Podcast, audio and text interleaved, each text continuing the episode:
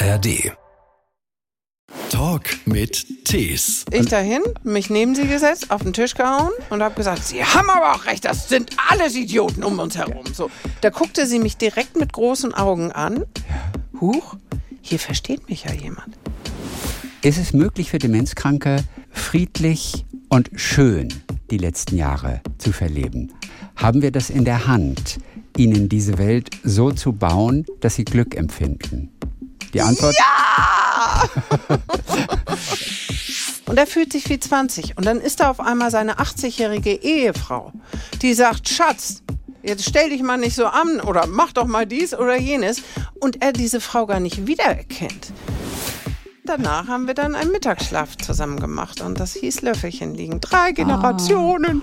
So, und ich lag dann immer ganz vorne, hinter mir meine Mutter eingequetscht in der Mitte und dahinter meine Großmutter, ja.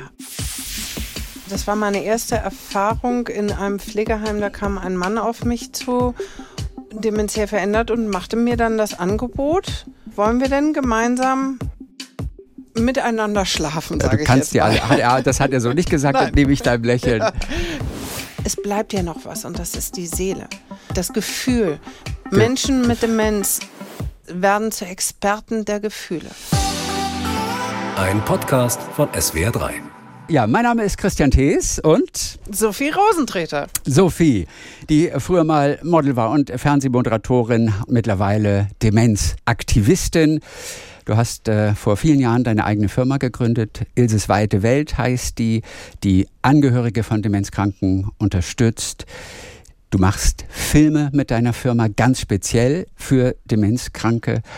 Ja, und du plädierst dafür, dass wir mit demenzkranken Menschen etwas anders umgehen, als wir das ganz oft tun, denn in der Regel sind wir so ein kleines bisschen hilflos. Das ändert sich ja vielleicht während der nächsten Stunde. Ich hoffe. Herzlich willkommen auf jeden Fall. Vielen Dank. Du hast eine Firma mal gegründet, um eben Angehörige und auch Pflegende über die Krankheit aufzuklären, weil du selber ganz schön unwissend warst. Und eine unangenehme Angehörige im Pflegeheim. Woran haben die das gemerkt, die Pflegenden damals? Habe ich mal Danke gesagt? Ich glaube nicht ein einziges Mal. Sondern ich habe mich darüber beschwert, was alles nicht gut war. Und das, das machen, glaube ich, viele pflegende Angehörige, weil du ein ewig schlechtes Gewissen hast, dass du jetzt diese betr- betroffene Person, in diesem- in meinem Fall war es meine Großmutter, abgeschoben hast. Ich bin da mit dem Gewissen hingekommen, ich habe versagt. Ich bin ein schlechter Mensch. Obwohl es ja gar nicht ich- mehr ging zu Hause eigentlich. ja, eben. Wir sind weit über unsere Grenzen hinausgegangen so und hätten Hilfe viel früher annehmen sollen. Bloß irgendwie hat man ja diese alten Leitsätze, ein Indianer kennt keinen Schmerz, Augen zu und durch und man muss ja, ich bin ja die Tochter oder in meinem Fall die Enkeltochter so, man muss ja, dafür ist die Familie ja da. Und dann haben wir Omi ins Heim gegeben und dann habe ich mich über Dinge beschwert wie, wo ist denn die Bluse meiner Großmutter und wieso sitzt sie denn nicht hier gekämmt und wo ist der Schmuck und wir zahlen hier so viel Geld. So.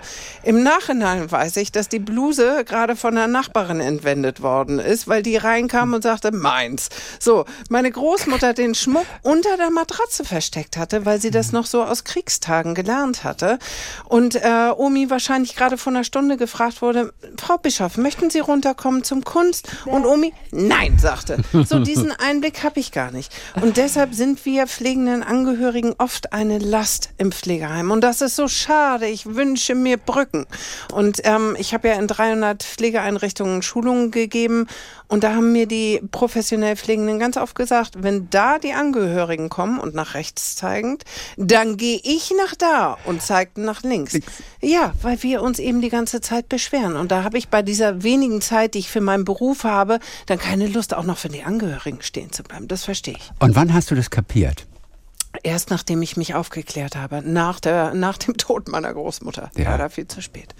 Heute gibst du das weiter, dieses Wissen, an äh, andere Menschen, die vielleicht mit Demenzkranken zu tun haben. Du erzählst ihnen zum Beispiel, warum diese Patienten gerne zum Bäcker gehen oder aber auch zum Bankschalter. Da gibt es einen Grund. Ja, ich bin das gewohnt. Also wo, wo würdest du denn später gerne hingehen? Wo gehst du tagsüber? Was ist so deine Anlaufstelle? Wo bist du gerne am Tag? Wo trifft man dich? Trifft man dich beim Bäcker? Trifft man dich beim Friseur wahrscheinlich nicht, aber wie, aber wie, wie meinst du das jetzt? Ja, beim Friseur wahrscheinlich nicht. Weil du so ewig lange Haare hast. Ist, ist dir schon aufgefallen. also ich glaube, da trifft man dich vielleicht einmal im Monat oder so. Das ist richtig. Richtig, genau. gerade noch geschafft. Aber gerade noch so. So, und also ich kenne eine Ehefrau, die ihren dementiell veränderten Mann eben den Freiraum lässt zu gehen. Und sie ist vorher in der Nachbarschaft umhergegangen und ist zum Bäcker gegangen, ist zur Apotheke gegangen, zu all den Orten, wo, wo er gerne hingeht und hat aufgeklärt, hat gesagt, wissen Sie, mein Mann ist dementiell verändert. Er hat die Diagnose Demenz gestellt bekommen. Wenn er hier reinkommt täglich und sein Croissant haben möchte, bitte geben Sie ihm das. Ich komme einmal in der Woche vorbei und begleiche die Rechnung. Mhm. Und so sollten wir eigentlich mit unserer Nachbarschaft, unserem Quartier umgehen, offen, das aussprechen, was uns jetzt, ja, so, so, was Gast geworden ist in unserer Familie. Und das zum Thema machen, weil die meisten sehen ja, okay, das Verhalten ist jetzt komisch, jetzt steht er da und will ein mhm. Croissant, hat aber kein Geld dabei, was mache ich denn jetzt? Sobald ja, die Aufklärung da ist, läuft es ganz anders. Na klar, ansonsten sage ich, so geht es nicht. Ja, genau. Äh, Entschuldigung, ja. dann, dann, schimpft man ja, auch richtig. mit diesen Menschen ganz schön, bringt nichts. Das heißt, ein Bäcker, ein Friseur, wie könnten die generell reagieren, ohne dass sie natürlich vorher aufgeklärt wurden, da mhm. kommt vielleicht jemand, es kann ja auch mal so passieren, mhm. ganz unvorbereitet. Mhm. Wie reagiert man als Bäcker oder auch als Friseur in dem Fall? So ganz neutral. Also beim Friseur, wenn jetzt die Person gerade erst da war, heute Morgen schon da war ja. und äh, jetzt nach einer Stunde wiederkommt, weil sie es so gewöhnt ist und weil, weil das gerade ihr gut tut, so zum Friseur gehen, da steckt natürlich auch Nähe dahinter. Menschen mit Demenz sind eigentlich immer auf der Suche nach Nähe, so wie wir es auch sind. Ja. So, wir brauchen Nähe. Mhm. Ähm, nicht nur die körperliche, sondern eben auch die emotionale Nähe. Und das gibt mir ein Friseur, weil er mit mir redet. So, und wenn dann diese Person jetzt gleich wieder dasteht, dann könnte ich zum Beispiel begegnen und sagen, oh, Sie sehen aber heute so schön aus. Da kann ich Ihnen gar nicht mehr helfen bei dieser tollen Frisur. Aber setzen Sie sich doch, Sie kriegen einen Kaffee. Ich freue mich, dass Sie hier sind. Mhm um tiefer einzusteigen in dieses Thema Kommunikation mit Menschen mit Demenz, was für mich so mein Steckenpferd ist und wo für mich ganz viel Magie drin liegt mhm. und auch für mich, weil ich ganz viel ähm, darüber über mich lernen kann, da gibt es die Validation, die integrative Validation, den Erich Schützendorf, das möchte ich hier einfach nochmal reinschmeißen. Validation musst du erstmal erklären. Ja, Validation. Bevor du den Erich erklärst. Also ich habe meinen ähm, Kurs in der Validation, also Kommunikation mit Menschen mit Demenz, das ist eine Kommunikationstechnik, gemacht und saß da und dachte mir, okay, da, den ersten Baustein verstehe ich, beobachten und die Gefühle des anderen erkennen. Das können wir. Dank Spiegelneuronen weiß ich, wie es dir gerade geht und mhm. du, wie es mir geht. Und dann steht da, Gefühle des Betroffenen spiegeln. Da bin ich, ja, da bin ich hängen geblieben, weil ich dachte mir, okay, Freude kann ich spiegeln, gar kein Thema. Ja. Trauer kann ich auch spiegeln. Aber Wut, das fühlt sich nicht richtig an. Wenn jemand wütend ist und ich dann auch mit wütend werde, dann wird das doch noch viel größer. Ich habe es nicht verstanden, ich habe es nicht im Herzen gespürt. Also spiegeln etwas ganz Wichtiges in der Kommunikation. Autohändler wissen, wie man Autos verkauft, indem sie nämlich den Kunden spiegeln. Ja. Oder wenn ich nach Hause komme, jemand wird hektisch und sucht seine Schlüssel, da bringt es überraschenderweise nichts, wenn ich ganz ruhig sage, jetzt bleib doch mal ruhig. Was weiß ich, den finden wir schon. Nein, man muss mit hektisch sein. Danke. Oder? Erst dann habe ich von einem Körpersprachexperten mal ja. gelernt. Wir validieren uns alle im Alltag. Wenn meine Tochter hinfällt und aua aua ist und sie weint, dann weine ich mit. Ja, ja, genau. So und ach, das tat weh und sag nicht, ach Mausi, das passierte in einer Stunde wieder, steh auf. So, also wir validieren uns. Meine beste Freundin, wenn ich sauer bin über meinen Ex-Freund, dann rufe ich sie an und bin sauer und dann ist sie auch erstmal mit sauer und dann kommen wir zusammen raus. Ja. So, also ich nach diesem Kurs bin ins Heim gegangen und dachte mir, ich muss das jetzt mal anhand eines Menschen mit Demenz ausprobieren. So, und da saß eine Dame am Tisch und verdammt nochmal war die sauer. Sie haute immer auf den Tisch und sagte, alle die Idioten um mich herum, keiner kennt sie hier aus. Ja, furchtbar so. Und ich hatte so einen Respekt davor, mich da hinzusetzen und genauso rumzumeckern wie sie, weil ich dachte, ja. wahrscheinlich schallert sie mir ein. Ja, vor allem so. das kostet erstmal echt Überwindung. Total. Also, okay, ja. weil man, man wird ja selber dann auch für, für schräg gehalten. Ja. Dann, Genau. Und, okay. Und, also ich und, dahin, mich neben sie gesetzt, auf den Tisch gehauen und habe gesagt, Sie haben aber auch recht, das sind alles Idioten um, um uns herum. So, da guckte sie mich direkt mit großen Augen an. Ja. Huch, hier versteht mich ja jemand. Ja. Und dann haben wir eine Minute über jeden gewettert, der vorbeikam. Und dann war das Ventil sozusagen genutzt und sie hat abgelenkt auf mein Armband, was ich trug. Das klingt jetzt einfach und ja, klappt nicht immer. so, und ich habe einen großen Fehler gemacht, das möchte ich hier mitgeben. Ich habe nämlich den Inhalt, den sie gesagt hat, dass alle Idioten sind, dem habe ich recht gegeben, indem ja. ich das wiederholt habe.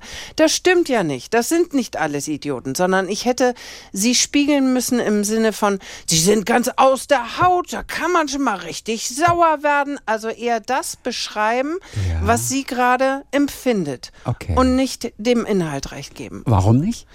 Naja, weil es nicht alles Idioten sind. So, und weil ich oft nicht verstehe. Aber für. Sie sind das doch Idioten. Ja. Hier geht es ja nur um Sie eigentlich. Genau, und deshalb gebe ich ihr Recht in ihrer Gefühlswelt. Okay. Ohne, ohne dass du dir selber untreu werden musst, sozusagen, ja. indem du Quatsch erzählst, genau. ne? Genau.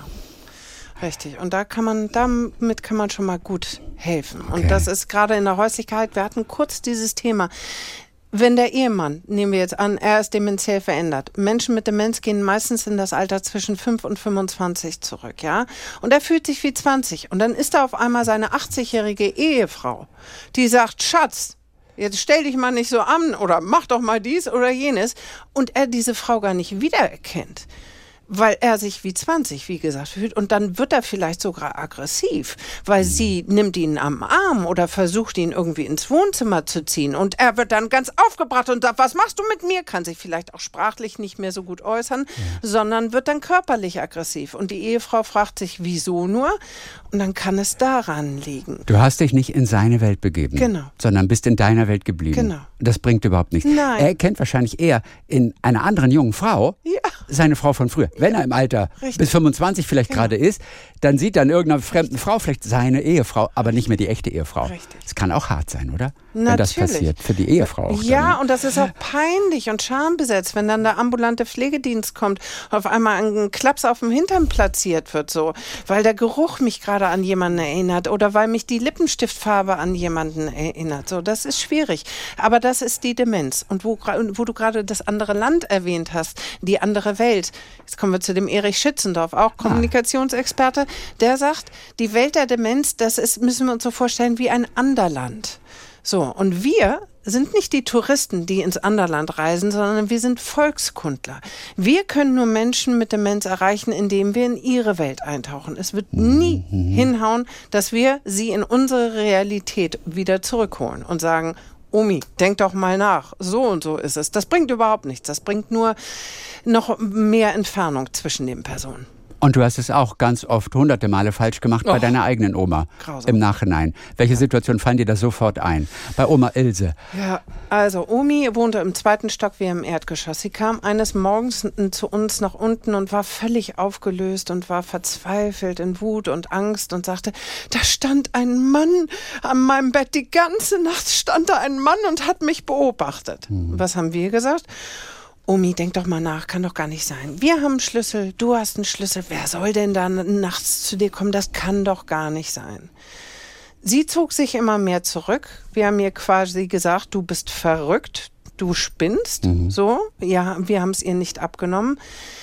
Ich hätte so anders reagieren müssen. Auch hier validierend erstmal, oh Gott, das muss ja furchtbar gewesen sein. Da hattest du sicherlich ja. Angst, da hast du dich nicht wohlgefühlt. Und dann weiter forschen, weil Menschen mit Demenz können Halluzinationen haben. Da hing ein Bademantel, dann kam der Lichteinfall und noch eine schlechte Erinnerung dazu.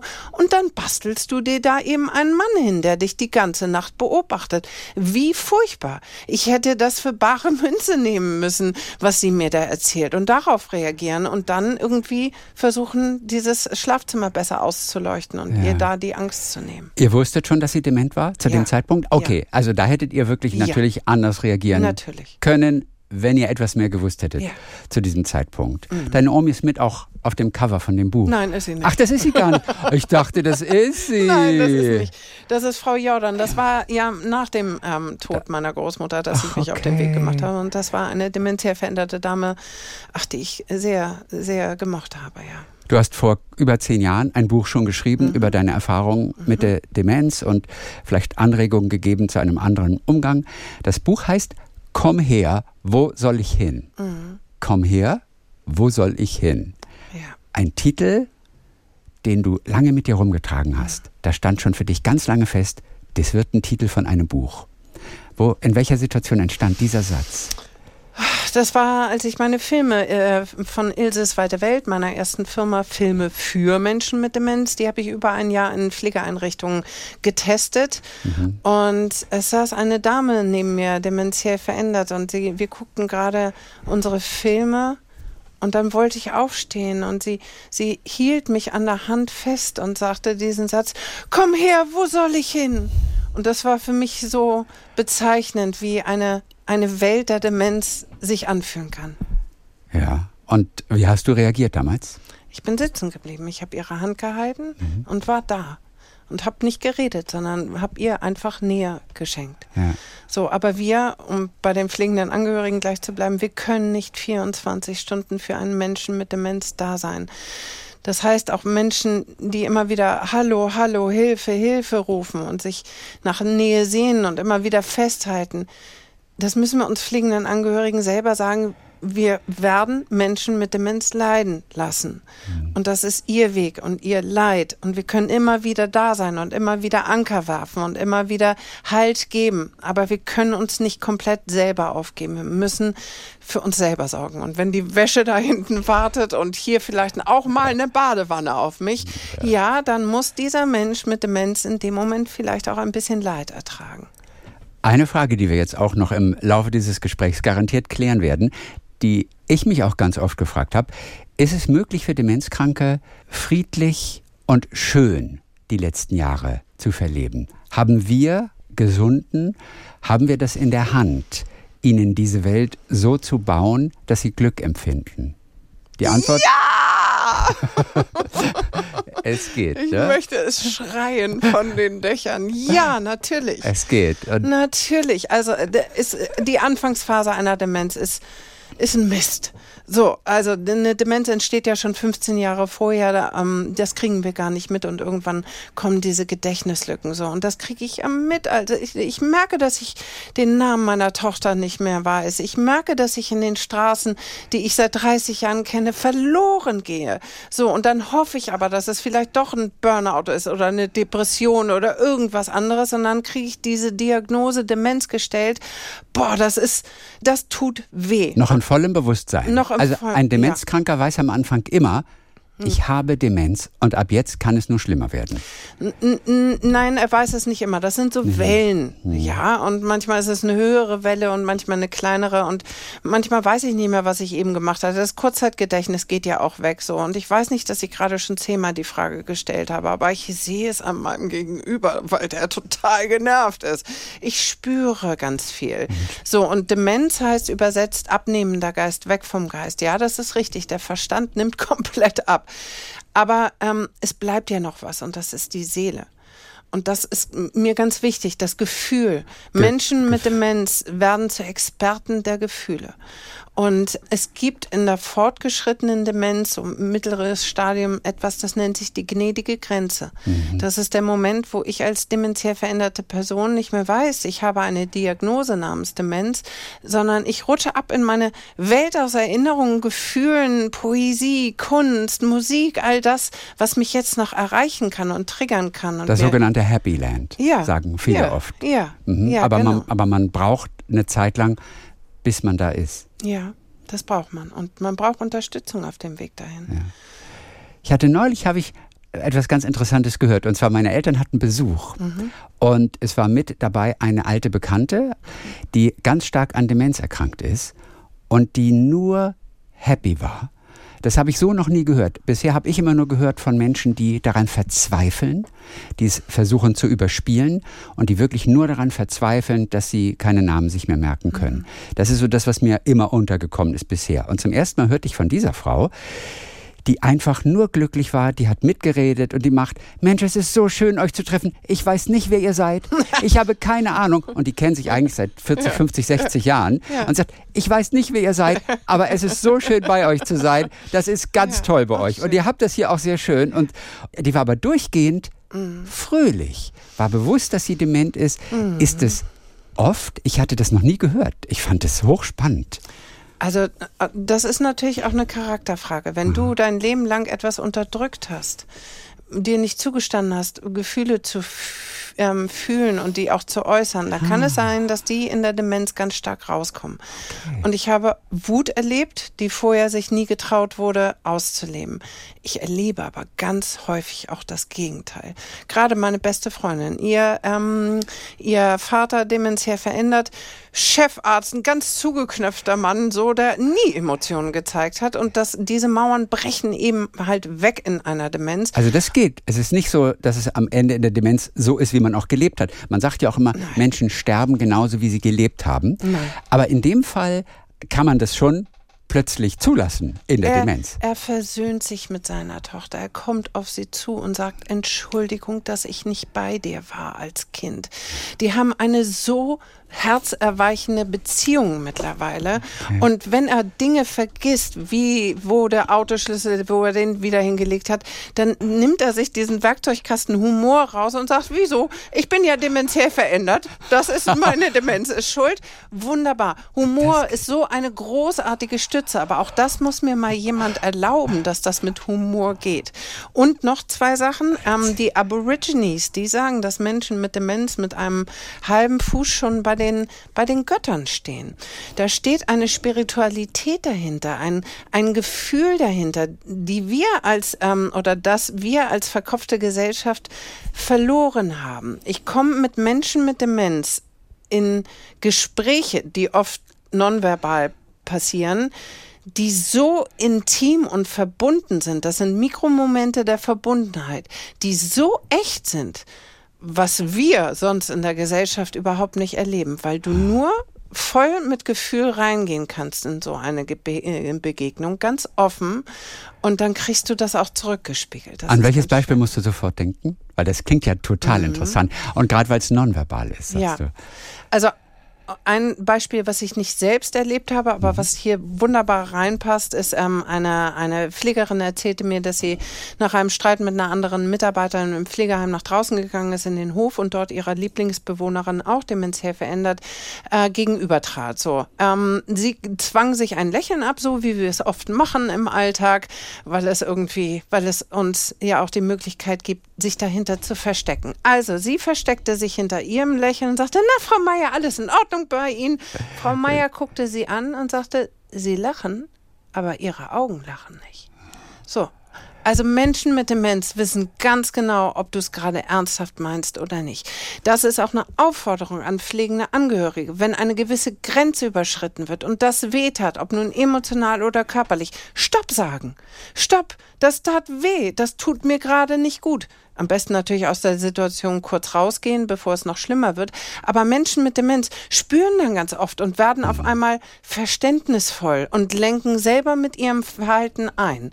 Also wir müssen nicht immer stark sein für den anderen, sondern wir dürfen auch zeigen, wo unsere Grenzen sind. Oh, interessant. Ja. Gefühle gehen nie weg. Du machst einen Unterschied zwischen dement oder dementiell verändert. Das ist die Formulierung, die du ganz häufig verwendest. Ja. Was ist der Unterschied? Oh, ich wollte gleich am Anfang unseres Interviews, als du schon gesagt hast, demenzkrank, demenzkrank, da wollte ich direkt schon reinhauen. Danke, dass du nachfragst. Du hast aber auch vor zwölf Jahren, hast du zumindest auch ja. das ganz so formuliert in ja. deinem Buch. Total. Was ich vor kurzem jetzt erst gelesen genau. habe. Also du hast es auch so formuliert. Man hatte nie das Gefühl, man liegt damit falsch. Aber mir fällt es natürlich auf, dass du diese andere Formulierung verwendest. Und zwar, weil ich jemanden gefragt habe, der dementiell verändert war. Und zwar die Helga Rohrer. Ähm, Helga Rohrer ist mittlerweile eine Buchautorin, ist selber an Demenz erkrankt ja. und geht mit stolz geschwellter Brust nach draußen und redet über ihre Erkrankung. Und sie, äh, äh ihr stellt dich die Frage, wie möchtest du denn betitelt werden? Als Mensch mit Demenz, als Demenzkranke, wie auch immer. Und sie sagte, also am liebsten möchte sie touched by dementia. Das lässt sich nicht so gut über, äh, ersetzen. Sie sagt, sie möchte dementiell verändert oder Mensch mit Demenz, weil Demenz krank Mhm, da ist das krank drin. Da ist das krank drin und das reduziert mich nur auf eine Diagnose. Ich bin so viel mehr als nur eine Diagnose und deshalb habe ich mir angewöhnt, dementiell verändert. Aber dement ist dann okay, also im Prinzip. Ja, aber, ja. aber nicht so gut wie dementiell verändert, ja. was ein bisschen komplizierter, genau, ein bisschen sperrig ist eigentlich. Es ist ne? sperrig, genau. Ich habe es mir angewöhnt. Ich bin ja auch immer auf dem Weg und wir lernen nie aus. So. Helga ist eine, die macht dich glücklich, oder? Das ist eine Frau, die geht raus an die ja. Öffentlichkeit, die steht dazu, die spricht dazu, die sorgt dafür, dass Menschen verstehen, mhm. was dementiell verändert bedeutet. Ja. In diesem Fall. Aber das ist, das ist auch ein bunter Vogel, oder? Diese ja. Helga Rohrer. Ja. Die ist ja richtig vorne, oder? Ja, die ist vom Charakter auch eine Frontsau, genauso wie ich es auch ein Stück weit bin. So, also dazu muss man auch geboren sein, um auf der Bühne zu stehen und zu sagen, hey, ich habe gerade meinen Koffer im Zug vergessen, aber trotzdem werde ich jetzt vor tausend Leuten über meine äh, Demenz sprechen. So, also das ist, das ist schon mutig. Aber ähm, im Kleinen kann man das auch machen. Und zwar, wenn man die Diagnose als Gast nun als ungebetenen Gast bei sich hat, dann fordere ich bitte auf, verbündet euch mit anderen, geht in, in Betreuungsgruppen, in Selbsthilfegruppen ähm, und da entstehen Freundschaften von einem, wenn ich dementiell verändert bin, von einem anderen zu lernen, wie machst du das in deinem Alltag, wie kommst du klar, wie hast du mit deinem Arbeitgeber geredet, wie machst du das mit der Familie, machst du noch Sport, von anderen zu lernen, das ist so wichtig. Das geht aber während der ersten Jahre vor allem. Ja. Später dann nicht mehr, oder? Da hat man wahrscheinlich nicht mehr so den Überblick über seine eigene Krankheit, oder? Richtig, da, da fühlt man einfach nur noch. Da fühlt man, da ist man dann in der Gne über die gnädige Grenze hinausgegangen. Aber da gibt's ja auch dann Möglichkeiten. Es gibt Urlaube für Menschen mit Demenz, die organisiert werden. Es gibt tolle Kunstangebote, wo du als pflegender Angehöriger mit deinem dementiell veränderten Angehörigen zusammen Kunst äh, erleben kannst und gestalten kannst. Ja. Es gibt so viele tolle Angebote und da mein Aufruf an unsere Gesellschaft. Wir haben 1,8 Millionen offiziell dementiell veränderte Menschen in Deutschland. Über 70 Prozent werden zu Hause ähm, gepflegt. Von diesen 70 Prozent nehmen gerade mal ein Drittel Hilfe an. Es gibt so tolle Angebote und teilweise machen die wieder dicht. Nachtcafé, wo du deinen Menschen mit Demenz abgeben kannst, damit du mal ein paar Stunden Ruhe hast. Total super Sache. Mach dicht, weil keiner es nutzt. Wir müssen nach draußen gehen und die Hilfe, die es gibt, annehmen. Sonst gehen mhm. wir selber vor die Hunde. Etwas, was dich wahrscheinlich freuen wird. Ich war letzte Woche in London im Theater und da gab es eine Vorstellung extra für Personen mit Demenz. Also, das war eine normale Vorstellung, aber sie war eben als Demential Performance ja. Äh, gekennzeichnet. Das heißt, es wurde das Licht noch etwas mehr angelassen, dass ja. man sich nicht zu sehr im Dunkeln irgendwie äh, verändert. Man durfte aufstehen, wann man will, man durfte rausgehen, wann man wollte. Darauf wurden dann alle vorher schon ähm, Dementia-friendly. So hieß diese Super. Performance. Oder? Love äh, it. Aber ja. kann ich mir vorstellen. Aber es stand keiner auf. Also ja. vielleicht war auch niemand da, obwohl das kann man sich kaum vorstellen eigentlich. Wahrscheinlich Aber war das Theaterstück einfach so fesselnd und deshalb ist keiner aufgestanden. Es ging immerhin zwei Stunden 50 Minuten oh. und es handelte von der englischen Fußballnationalmannschaft und ihrem Verhältnis zu den oder der, das Verhältnis der Engländer zu ihrer Nationalmannschaft. Okay, ich wäre aufgestanden. Nein, wärst du nicht. Es war großartig. Okay. es war großartig. Wir werden natürlich gleich noch über die Filme sprechen und was überhaupt in diesen Filmen zu sehen ist, mhm. über die du gesprochen hast. Ich möchte vorher noch kurz aber über die Frau sprechen, mit der eigentlich bei dir alles angefangen hat, mit deiner wirklich geliebten Oma. Ihr wart ganz, ganz eng. Du hast auch schon erzählt, ihr habt im gleichen Haus gewohnt. Sie hat eine Etage unten drunter gewohnt. Ihr habt sie so lange gepflegt, wie es nur geht. Wahrscheinlich länger, als es eigentlich ging. Auf jeden Fall, ihr wart sehr eng. Was sind deine schönsten Erinnerungen, die du mit deiner Oma einfach verbindest, die zeigen, wie eng und wie nah ihr wart?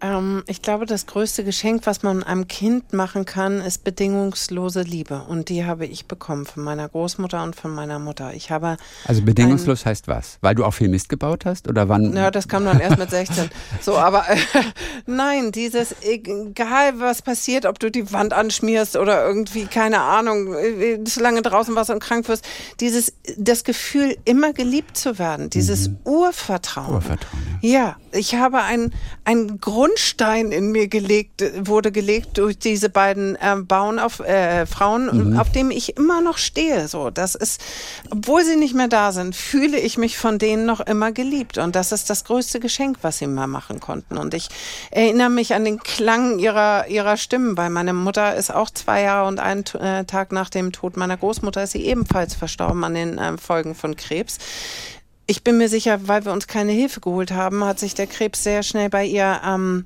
eingenistet. Okay, das, ja, ja also, also, im Ernst tatsächlich, also weil die ja. einfach so weit über ihre Grenzen gegangen ist. Genau.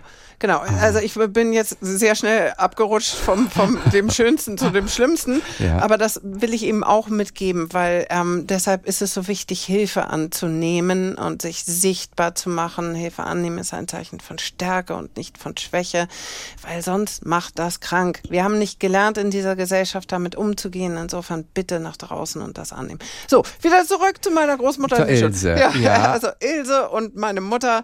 Das Gelächter schallt noch immer durch das Haus. Ich höre ihren, ihre Stimmen, ich spüre ihre warme Hand, ich esse das Zuckerbrot. Ich, es, es ist einfach nur leicht und fröhlich und Sonnenschein. Das und klingt bunt. nach Harmon Filmharmonie, ja. also wie in so einer Fernsehserie. Ja. Wir leben unter einem Dach und ich weiß, ihr habt zusammen immer Mittagspause gemacht. Ja. Wie sah das aus? du hast nur geschrieben, wir haben gemeinsam Mittagspause gemacht. Mhm. Ich bin immer nach der Schule oder nach dem Kindergarten, äh, haben wir zusammen bei Omi gegessen. Die hat köstlich gekocht, haben sehr viel Blödsinn meistens am Tisch gemacht und äh, den Hund äh, gefüttert, was natürlich nicht erlaubt war, aber so sehr viel gelacht und danach haben wir dann einen Mittagsschlaf zusammen gemacht und das hieß Löffelchen liegen. Drei Generationen. Ah. So und ich lag dann immer ganz vorne, hinter mir meine Mutter eingequetscht in der Mitte und dahinter meine Großmutter. Ja, das war schön. Oh, ist das schön. Ja, total. Wohnt ihr noch in dem Haus? Also du nicht, du bist ja mein rausgezogen, Vater, aber mein Vater wohnt. Der wohnt da noch. Ja, ja. Es ist ein Mehrfamilienhaus und jetzt mhm. mittlerweile wohnt er unter dem Dach, aber der Geist meiner Großmutter und Mutter ähm, der ist noch zu spüren in dem Haus, ja. Ach, das ist ja wirklich schön. Ja. Da wundert es einen natürlich nicht, dass du deine Oma auch wirklich bis zuletzt begleitet mhm. hast und du hast sogar gesagt, dass du sehr dankbar dafür bist, mhm. dass du ihr Sterben miterlebt ja. hast. Und gerade die letzten Tage im Krankenhaus, als sich andeutete, das wird jetzt zu Ende gehen, die waren natürlich ganz, ganz schwer. Und sie hat sich auch schwer getan, mit dem Sterben. Schön, dass du das ansprichst, danke. Weil ähm, hier äh, liegt auch eine ganz wichtige Message für die da draußen, die sich entscheiden, jemanden in den Tod zu begleiten. Ja, also, wovor viele erstmal Angst haben. Natürlich. Für mich war das keine Frage, dass ich das nicht machen möchte. Also jeder soll es machen, der will und wenn nicht, dann eben nicht. nicht auch gut, nicht. ne? So, äh, da ist keine Wertung dahinter. Aber für mich war klar, ich möchte sie begleiten und dann im Pflegeheim kam eben eine Dame auf mich zu und sagte, okay, sie macht sich gerade auf den Weg. Mhm. So und dann bin ich über Nacht bei ihr geblieben, habe ihr Musik aufgelegt, ähm, Streicher können beruhigen. So, ich habe ihr von mhm. früher erzählt, habe ihre Hand gestreichelt so, und dann gegen 12 Uhr wollte der Tod Omi das erste Mal holen und das, das heißt, was merkt man dann? Körperlich gewesen. Ihr Körper hat sich geschüttelt. Ich habe gemerkt, sie kämpft. Ich habe die Worte gesagt, die mir vorher mitgegeben worden sind, positiv zu sagen, du kannst gehen, wir lassen dich los, es ja. ist gut so, geh auf das Licht zu, okay. dieses Licht und der Tunnel. Soll man also sagen. Ja, und, und nicht, nicht, hab keine Angst weil keine und Angst macht es mir nur noch schwerer. So, und das habe ich mit ihr die ganze Nacht durchgemacht. Der Tod kam viermal in der Nacht und wollte irgendwie Omi mitnehmen. Omi schien noch nicht bereit zu sein. Und Obwohl du alles richtig gemacht hattest. Also nee, ich habe etwas nicht richtig okay, gemacht. Und, und da komme ich jetzt dazu, als ich nächsten Morgen rausgegangen bin und die Schwestern sie kurz frisch gemacht haben. Genau in dieser Zeit ist sie gegangen. Und ich habe mhm. mir natürlich einen unglaublichen Vorwurf gemacht, dass ich jetzt nicht da war. In meinem Buch habe ich ja auch mit ganz vielen Sterbebegleitern gesprochen und habe es jetzt auch wirklich häufig erlebt und auch bei meiner Mutter war es so. Die meisten Menschen gehen dann, wenn die Familie nicht im Raum ist. So, und jetzt ähm, versetze ich mich nochmal in meine Großmutter hinein und ja. der Tod kommt und will mich mitnehmen. Und da steht meine Enkelin, die ich über alles liebe. Und die ist doch der Grund, wieso ich eigentlich noch weiterleben will. Ich habe sie quasi aufgehalten. Wäre ich zwischendrin mal auf Toilette gegangen, wäre mal Kaffee trinken gegangen. Insofern gebt dem Menschen die Chance, alleine zu gehen. Weil meistens sind wir der Grund, wie sie, okay. wieso sie noch festhalten. Mhm. Ob es nun aus Liebe ist oder ich möchte ihnen nicht zumuten oder was auch immer. Also 90 Prozent der Menschen gehen dann, wenn wenn niemand im Raum ist. Das hätte dir die Pflegerin aber auch sagen hätte können. Sie Begleiten Sie sie, aber ja. geben Sie auch immer wieder kleine genau. Pausen und genau. gehen Sie auch mal raus, schnappen genau. Sie frische Luft eine halbe Stunde für sich Richtig. selber. Hat sie aber nicht gesagt. Nein, aber dafür hat sie mir immer in den Tunnel und positives Formulieren und so. Also das war schon etwas, aber deshalb erzähle ich es hier gerade. Ja. ja, ja. Es ja. sind wie Bestellungen ins Universum. Man darf auch nie sagen, ich möchte nicht, dass es morgen äh, regnet. Es hört nur regnet ja. und nicht. Ja, genau. Man muss es positiv ja. formulieren ich möchte, dass morgen die Sonne scheint. Es Oder ist ein bisschen vergleichbar. Es scheint die Sonne. Ach so, so gar keinen Zweifel ja, dran lassen. Genau. Ja. Ähm, dass du deine Großmutter begleitet hast, hat dir auf jeden Fall, und das finde ich ist jetzt nochmal noch mal ein Riesending, die Angst vorm Tod genommen. Warum das?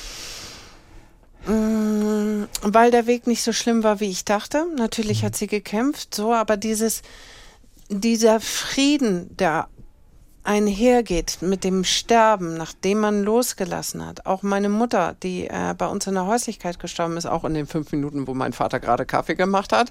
So, ähm, wenn man danach die Menschen sich anguckt, dann ist da ganz viel Frieden und Leichtigkeit und, und, und ähm, ja, Versöhnung dann auch irgendwie für mich da gewesen im Gesichtsausdruck der anderen Person. Und mhm. all der Schmerz ist weg so. Und ich wenn ich so gehen darf und ich habe gemerkt, das ist eine Weiterreise. Es ist für mich kein Ende, sondern es geht weiter und dann, mhm. dann ist gut. Aber ich glaube, so ist es mit allen gruseligen Dingen im Leben. Wenn man da mal eintaucht und hinguckt, dann sieht man, oh, da, das ist gar nicht so schlimm und da gibt mhm. es auch Licht mhm. und nicht nur Schatten. Und ja, deshalb, also ich bin wahnsinnig froh, in diesem schweren Thema dann doch auch immer wieder Leichtigkeit zu finden. Das geht aber nur durch Wissen und durch sich mit den Dingen auseinandersetzen und stellen auch. Hm. Deine Oma Ilse, nach der ja. du ja auch die Firma benannt mhm. hast. Ilses weite Welt. So, das sind Filme, die ihr macht für Demenzkranke. Das gab es bis da noch nicht. Ich habe wieder Kranke gesagt, aber kriegt man auch nicht so schnell raus. Ne? Das gab es äh, bis dahin noch nicht. Zunächst einmal Du hast ja ein ganzes Business daraus aufgebaut. Als Quereinsteigerin vorher als Model, als Fernsehmoderatorin unterwegs gewesen. Jetzt brauchtest du plötzlich Investoren. Inwieweit warst denn du so Unternehmertyp? Das ist ja ein ganz schöner Schritt irgendwie. Ja, gar nicht natürlich. Gar nicht also, natürlich. Überhaupt nicht. Also ich hatte diese Idee, Filme für Menschen mit Demenz, weil Omi ja immer vom Fernseher gepackt wurde im Heim und das nicht funktionierte. Eine ganz schnelle Welt, eine ganz langsame Welt so und deshalb irgendwie dachte ich, okay, ich stand vor der Kamera, ich stand hinter der Kamera, ich kann Filme.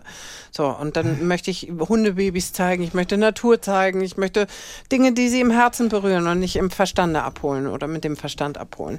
So und dann ist Omi aber verstorben und ich wusste aber meiner Intuitionsstimme, die so laut war und geschrien hat, das ist der Weg, musste ich folgen.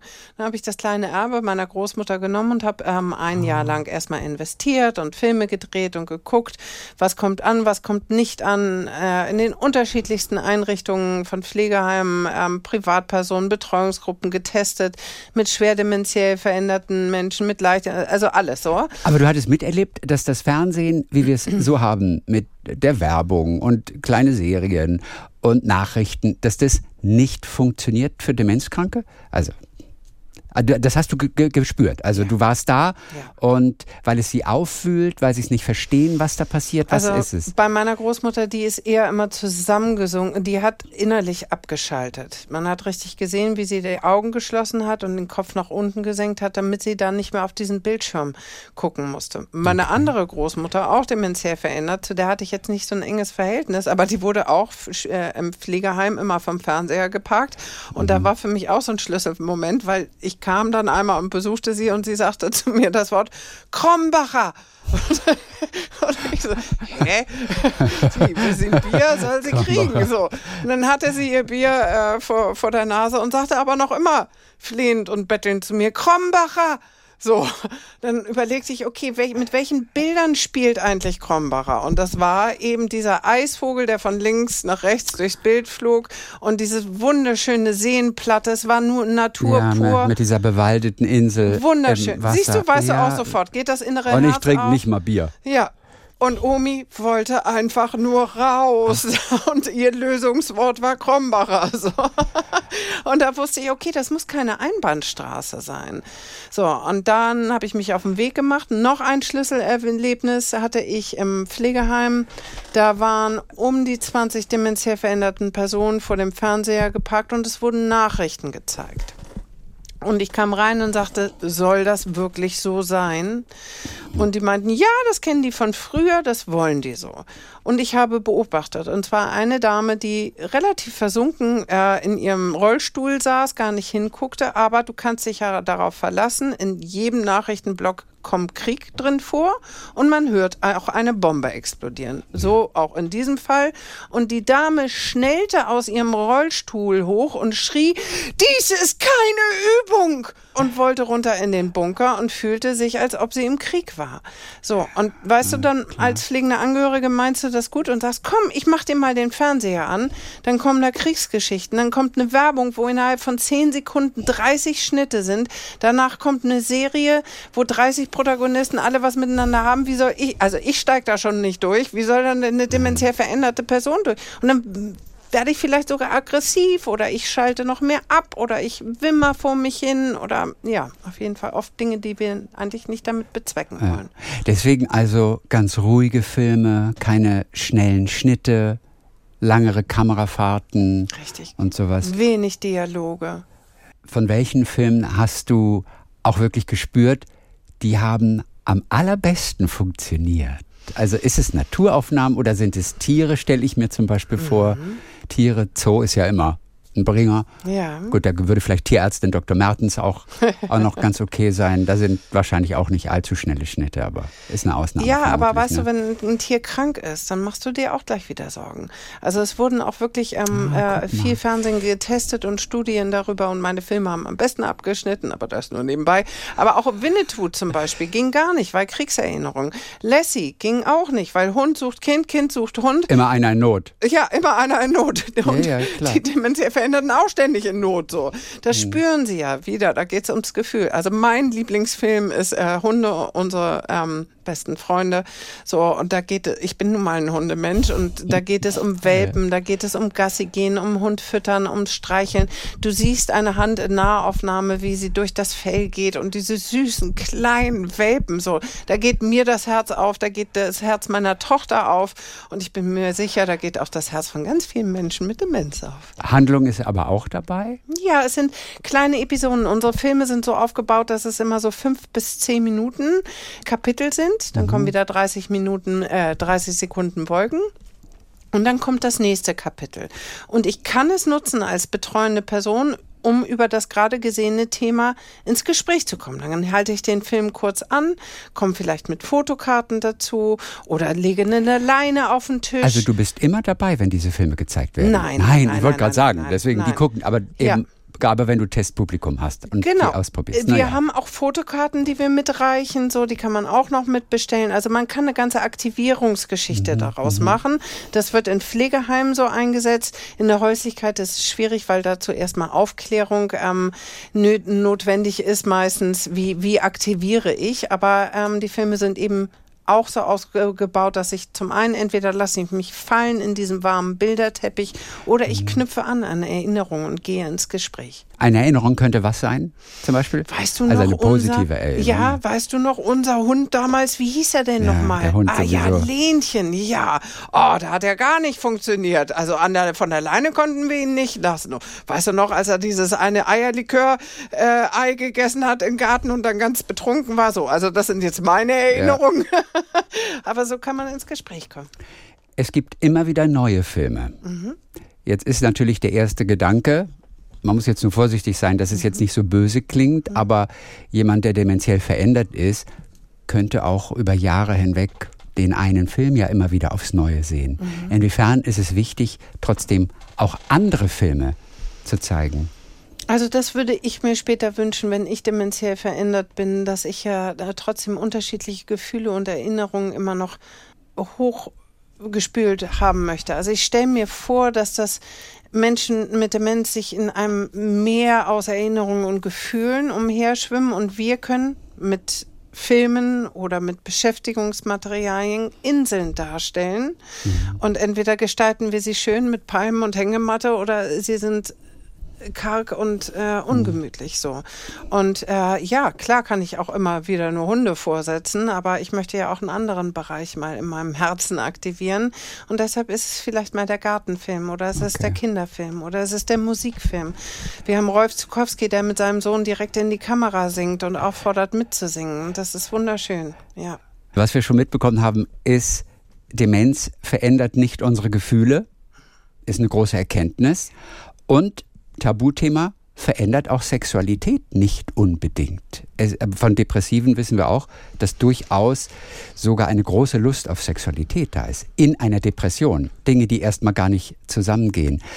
Demenz, äh, dementiell Veränderte, du siehst, ich steigere Ja, mich, ja, also steht, machen auch fremden Menschen durchaus, für uns erstmal schockierend auch, sexuelle Avancen. Ja. Auch du hast es erlebt, Ja. mehrfach. Ja. Das heißt, wie sieht es zum Beispiel aus? Und damit muss man dann erstmal umgehen können. Das war meine erste Erfahrung in einem Pflegeheim. Da kam ein Mann auf mich zu, dementiell verändert und machte mir dann das Angebot oder fragte mich, wollen wir denn gemeinsam miteinander schlafen, Ja, sage du ich kannst jetzt dir mal. alle, das hat er so nicht gesagt, Nein. das nehme ich deinem Lächeln. Genau.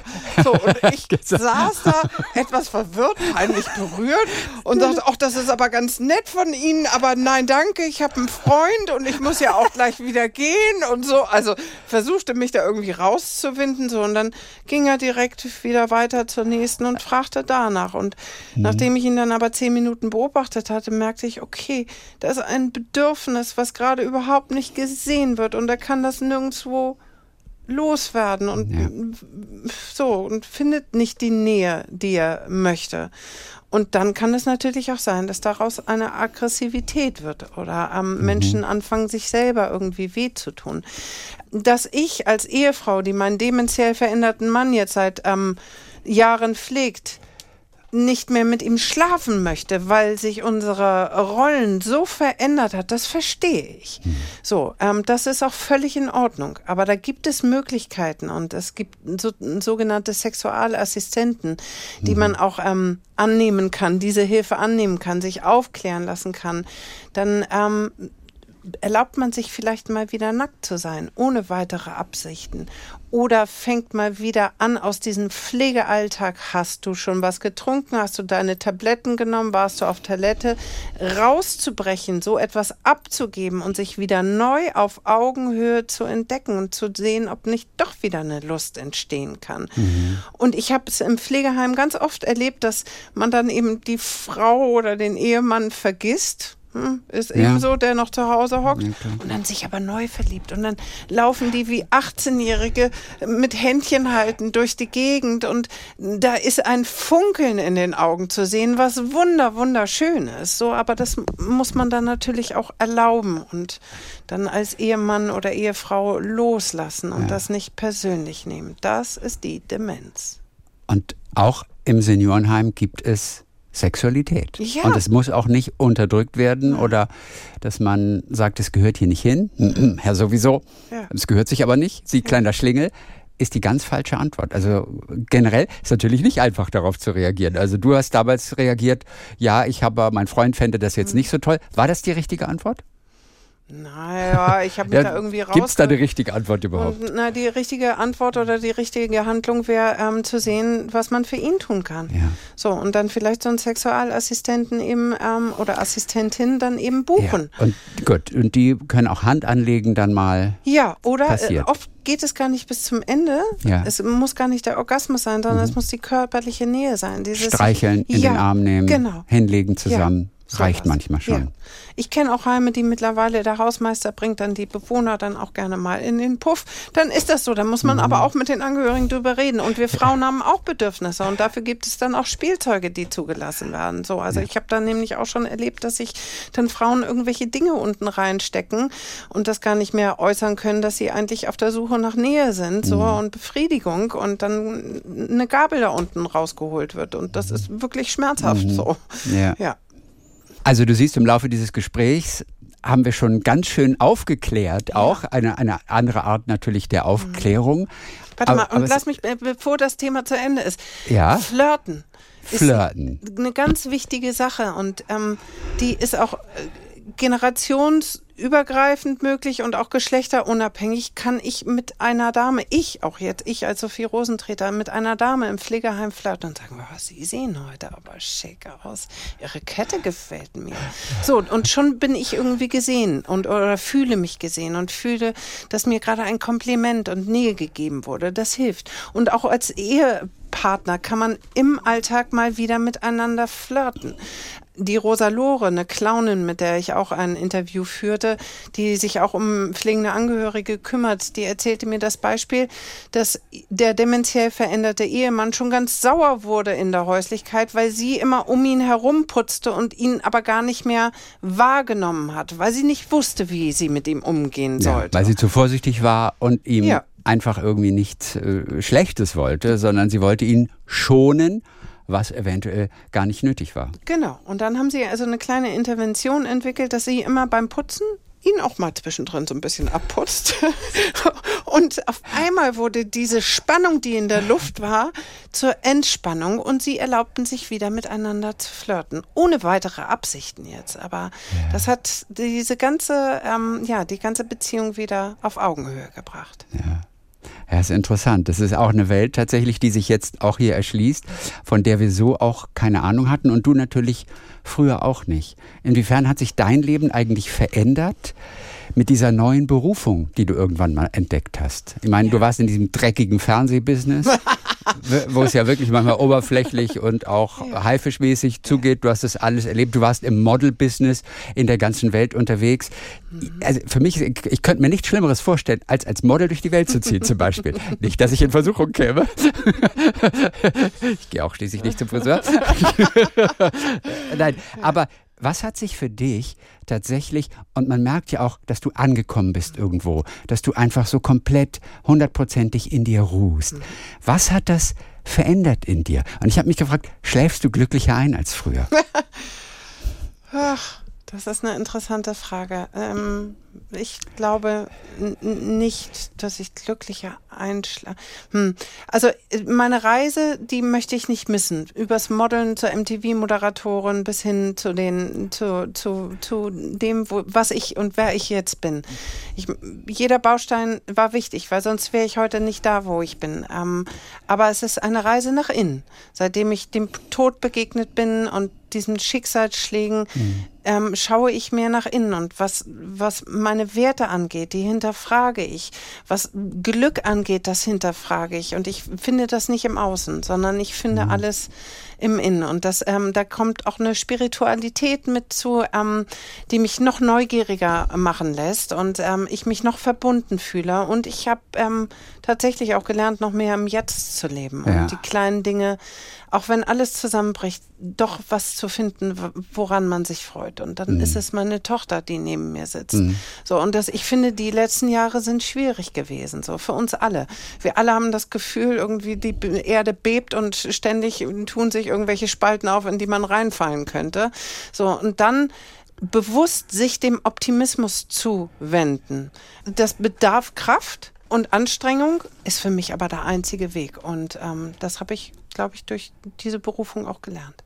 Also im Model-Business ist es schwer, in bei sich zu sein, Ja. oder? Da ist alles nach außen gerichtet. genau. Auf Wirkung. Dennoch eine Zeit, die du nicht missen möchtest. Du hast damals bei Gottschalk oder so, hast du oder ne, du warst, das war ein Wettbewerb. Genau. Ich habe ihn damals nicht gesehen. Ach, das war da, wo Heidi Klum sogar gewonnen hat. Ja. Und da wurdest du sozusagen bekannt und hast Mhm. deine Karriere gestartet. So, später dann MTV auch. Mit Bon Jovi im Flugzeug. Mhm. Ist aber auch etwas, das trägst du in deinem Herzen. Das war auch wichtig, sagst du. Ja. Das, also ich bin mit Musik groß geworden. Natürlich die Red Hot Chili Peppers auf dem Roten Platz in Moskau zu interviewen, großartig. Aber dann auch zu sehen, dass ich eine von zehn äh, Journalistinnen bin, die gleich die Fragen stellt, ähm, zu sehen, dass deren Job auch nur ein Job ist, so dass das auch Menschen sind und keine Götter, dass die auch mal hinfallen und nicht wieder aufstehen können, weil es ihnen so dreckig geht. Also den Menschen hinter diesen ganzen Ikonen zu äh, entdecken, das war schön. Und ähm, da ging schon so ein bisschen in, in Richtung Reise, wer ist der Mensch an sich eigentlich? Ja, aber, aber, nee, aber, aber das Ja. kann ich nachvollziehen, weil diese Menschen werden einfach nur Menschen. Ja. Tatsächlich. Die werden nicht mehr. Wir alle haben Idole und Götter. Wir alle haben Leute, wenn ich jetzt den treffen würde, wenn ich jetzt Björn von ABBA treffen würde, oh mein Gott. Aber am Ende, man sitzt zusammen an einem Tisch Hm. und unterhält sich, erzählt sich schlechte Witze vielleicht, erfährt was vom anderen und es ist so quasi, als würdest du mit dem Nachbarn zusammensitzen. Das geht ganz schnell, auch bei großen, berühmten Personen, auf die wir alle hochschauen, zu denen wir hochschauen, auf die wir herabschauen, aber zu denen schauen wir hoch. Okay, diese Erkenntnis ist in der Tat vielleicht eine wirklich auch ganz schöne. Auf jeden Fall. Und dann das, was ich von Menschen mit Demenz gelernt habe, Zeit ist nicht linear. So, ähm, wir, Zeit ist nicht linear, heißt was? ja, Frau also, Rosentreter, ja, genau. wenn Sie schon so philosophisch kommen. Ja, aber so, so, so fühlt sich das für mich an. Das ist ja auch nur meine Wahrnehmung, so. Ähm, aber ich kann ja nur aus mir heraus, aus meinem Kopf heraus ähm, denken und fühlen. Äh, insofern, das, was wir so alles wegdrängen im Laufe der Zeit, die dunklen Räume, die wir zuschließen, weil sich das unangenehm anfühlt und ich dann nicht mehr hingucken möchte. Ich spreche von Kriegserlebnissen, Vergewaltigungen, Insolvenzen, wie auch immer. Jemand ist gestorben in meinem Leben. Ich habe etwas Sch- Schlimmes gemacht so und versucht das wegzudrängen. In einer Demenz werden diese Räume geöffnet. Ich kann nichts dagegen machen. Diese Schlösser werden gesprengt und mir kommt alles wieder entgegen. Insofern, und ich erlebe es alles nochmal, insofern müssen wir jetzt, wo wir noch bei klarem Verstand sind, müssen wir uns versöhnen mit all dem, was uns wehtut, müssen hingucken, wo es schmerzhaft ist, müssen jetzt schon die Taschenlampe unserer Aufmerksamkeit dahin leuchten und ähm, gucken, was, was können wir noch daran verändern? Können wir verzeihen? Können wir vergeben? Können wir loslassen? Damit es uns später nicht einholt. Und ähm, der Erich Schützendorf sagt auch immer, Menschen, wir, Menschen mit Demenz gehen die Stufen, die wir als Kinder hinaufgegangen sind, die gehen sie langsam wieder runter. So, deshalb, vielleicht kommen wir am, am Ende wieder am Anfang an, bloß mit einem Koffer voller Erlebnisse und Gefühle. Und ähm, ja, in, diesen, in dieser Kreisbewegung, die ich hier gerade gemacht habe, in, in diesem Mittelfeld müssen wir einfach sehen, dass wir mal zurückgucken und das, was wir so mit uns tragen, den Ballast loslassen. Weil sonst holt er uns wieder ein. Über zwei ganz wichtige Aspekte unseres Lebens wollen wir zum Schluss dann aber auch noch sprechen. Music is the food of love. Das ist ein Satz von Shakespeare, der mir jetzt zufällig einfällt, weil Musik und Essen, zwei ganz wichtige Dinge, auch im Umgang mit dementiell veränderten Menschen. Musik, welche Rolle spielt Musik? Reine Erinnerungsbringerin oder ist es mehr? Ja, aber guck mal, wie du alleine schon über Musik redest, da merke ich, wie wichtig dir auch Musik Bei ist. allen ist Musik Ja, wichtig. Die du. Frage ist nur, wenn man dementiell verändert ist, wie nimmt man da Musik wahr? Das ist natürlich von Charakter zu Charakter unterschiedlich, aber Musiktherapie ist einer der Königswege in der Begleitung mit Menschen mit Demenz. Es muss aber nicht immer der Therapeut sein, sondern es kann eben auch dieser eine Song gerade im Radio. Da habe ich doch die Liebe meines Lebens kennengelernt und schwupps bin ich genau in dieser Situation wieder und erlebe es nochmal. Hast du einen Song? Ich verbinde keinen Song mit irgendetwas. Du? Ja, mit, mit Gefühlen verbinde ich ge meine Songs so. Also wenn ich, wenn ich Alive von Pearl Jam höre, dann fühle ich mich wieder wie 16, 17 und spüre den Rock'n'Roll in mir. Aber auch einen So. konkreten Moment? Nein, oder oder ein nur, nur einfach nur dieses Eher- Lebensgefühl von ja, damals? ja, eher klar. Lebensgefühle. Ja, das ist auch Ja. einfach. Das Ja. schaffe ich auch. Ja, siehst du. Weil manche verbinden gleich, hier, ich habe Ja. da bei dem Song, habe ich Ja. die und die Person getroffen und ja. so. Oder bei der Hochzeit wurde der Song und dann haben wir dazu getanzt. So. Also gibt es sicherlich, ich bin Mhm. da auch eher, ich höre ja Songs auch nicht nur einmal, sondern bei mir sind es so Lebensetappen und Mhm. Musiktherapeutin, da kommt nämlich auch das Essen und Musik beides zusammen. Und ähm, die Mhm. Musiktherapeutin Simone Vivian Plechinger erzählte mir folgende Geschichte. Dementiell veränderte Dame zieht im Heim ein. Ähm, mittags isst sie noch wunderbar mit, am Abend bekommt sie ein Käsebrot vorgelegt äh, ge und sie verweigert das Käsebrot, kann sich aber nicht mehr gut äußern mit der Sprache. Und das ist der Moment, wo sie Essen anfängt generell zu verweigern. Am nächsten Morgen isst sie das Frühstück nicht mit, das Mittagessen nicht mit, das Abendbrot nicht mit. Übernächsten Tag kommt ähm, die Musiktherapeutin äh, zu ihr und verbringt etwas Zeit mit ihr und singt den Song Oh mein Papa. Und über diesen Song öffnet sich die Dame auf einmal und erzählt, dass früher im Krieg ihr Vater eine Käserei hatte und nur noch die Käseenten mit nach Hause gebracht hat. Und das war das Einzige, was sie im Krieg gegessen haben. Das heißt, dieses Käsebrot am Abend, dieses gut gemeinte Käsebrot, hat sie zurückversetzt in die Kriegszeiten und ihr ist der Appetit vergangen. So, deshalb mit, ich mach dir mal den schönen Braten von früher oder das Zuckerbrot oder den Grießbrei oder die Milchsuppe kann man richtig liegen, kann man auch total falsch liegen. Und auch die Geschmacksnerven in einer Demenz verändern sich. Und zwar brutal. Ja, Und zwar brutal. ja. Ich weiß es nur von einer Freundin, die ein bisschen daran verzweifelt ist, dass nichts mehr essbar war, was ihre Mutter zubereitet hat. Also sie hat einen Kuchen gemacht, da war zehnmal Salz drin. Er, er war nicht essbar und es war wirklich eine ganz schwierige Frage, wie damit umgehen. Ablehnen und sagen, schmeckt nicht, geht nicht. So tun, als würde man essen. Ja, warum isst denn du nicht auf? Ja, aber isst doch noch ein Stück. Eine ganz schwierige Situation, wenn man nicht weiß, wie man damit umgeht. Hat Was sie es tun? denn selber gegessen? Äh, das weiß ich jetzt nicht Okay, leider. weil meistens ist es so, Ist eine dass in sehr der, gute Frage. Ja, weil in der Küche wird dann eher Salz und Zucker verwechselt so und deshalb schmeckt es so merkwürdig, wenn man selber kocht. Deshalb möglichst beim Kochen mit dabei sein und unterstützen. Dann gelingt auch der Geschmack. Okay, ja, aber sie kocht ja schon vorher, bevor dann die Tochter nach nach Hause, Hause kommt. zu, Ja, ja, zu ja, Besuch gut. kommt Okay, mittlerweile dann natürlich. Würde ich einfach noch ein Ersatzessen mitbringen und das vielleicht einfach heimlich austauschen. Ja, und das So. hat sie auch gemacht. Auf genau. die Terrasse gestellt, einen eigenen Kuchen und äh, dann die Mutter dafür Super. gelobt auch, hast du ja einen tollen Kuchen Ja. gemacht. Das war ihr Weg. Ja, siehst du. Also da, da muss man erfinderisch werden. Aber es ist so, dass ähm, bei die Geschmacksnerven bei Menschen mit Demenz sich so verändern, dass sie auf einmal sagen, ja, das, was du mir jetzt gekocht hast, der schöne Braten, der schmeckt ja widerlich, den mag ich gar nicht. Und man hat es genauso gemacht wie Mhm. früher und jetzt schmeckt es nicht mehr. Aber es schmeckt wirklich nicht mehr. So, Menschen mit Demenz nehmen sehr lange noch Süßes wahr. Deshalb lieber ein bisschen mehr Zucker und Zucker noch an die Möhrchen geben und Zucker noch in den Kartoffelbrei geben. So, weil dann schmecke ich das besser. So, und ähm, deshalb passiert es auch oft, dass der Nachtisch dann genommen wird und über das Schnitzel drüber gegeben wird. Dann ist es so. Hauptsache, es wird noch gegessen. Also Süßes können Menschen mit Demenz bis zum Schluss noch sehr gut wahrnehmen.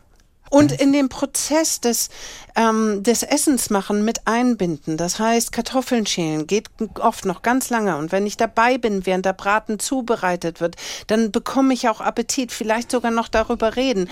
Und dann ein Tischgebet, damit ich weiß, jetzt geht's los. Oder ähm, auch nochmal ganz wichtig zum Trinken. Menschen mit Demenzen müssen auch viel trinken. Und das zu sagen, Omi, du musst jetzt trinken, Mutti, du musst trinken, macht keinen Sinn. Macht keinen Sinn. Nein. Stattdessen Prost. Prost. Auf uns. Immer einfach Prost. Immer selber vormachen und dann. Oder ein Trinklied, ein Trinkspruch oder einfach nur Prost und schon geht's.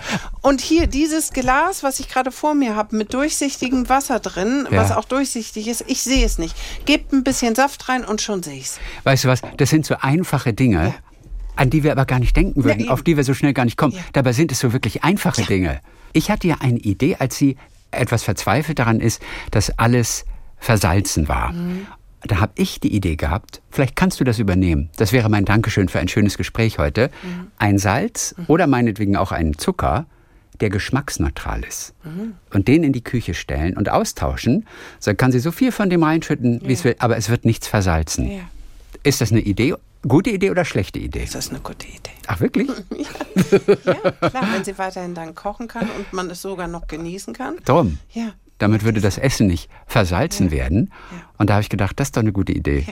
Schön. Sophie, wir haben so viel erfahren über diese andere Welt, in die wir uns einfach begeben müssen, wenn wir mit dementiell veränderten Menschen zu tun haben. Ich äh, bin sicher, dass nach diesem Gespräch viele Menschen ganz anders umgehen werden mit ihren Verwandten, Freunden, wer auch immer dementiell verändert ist. Und das hat uns bestimmt ganz toll geholfen. Schön. Es würde mich freuen, wenn wir auch für die Nachbarschaft einfach mal stehen bleiben. Für die Menschen an der Kasse, die etwas älter sind und wie genervt sind, dass es nicht schnell genug sind. Weil irgendwann werden wir es sein. Und wer bleibt dann für uns stehen? Dann Dankeschön für heute. Ja, danke auch. Sophie Rosentreter, die auch geschrieben hat, einige dieser Geschichten finden wir auch in Warum alte und demenzkranke Menschen in der Mitte unserer Gesellschaft gehören. Das ist überhaupt, überhaupt der Satz und das Buch heißt Komm her, wo soll ich hin? Und noch, wenn wir jetzt gerade einen kurzen Werbeblock machen, alles anders, wie Leben mit Demenz, mein Aufklärungsfilm über 111 Minuten, den empfehle ich wärmstens. Wo sehen wir den? Den kann, kann man beim Medhoch 2 Verlag bestellen oder streamen. Und bis bald wieder. Ja, bis bald. Tschüss. Talk mit Tees.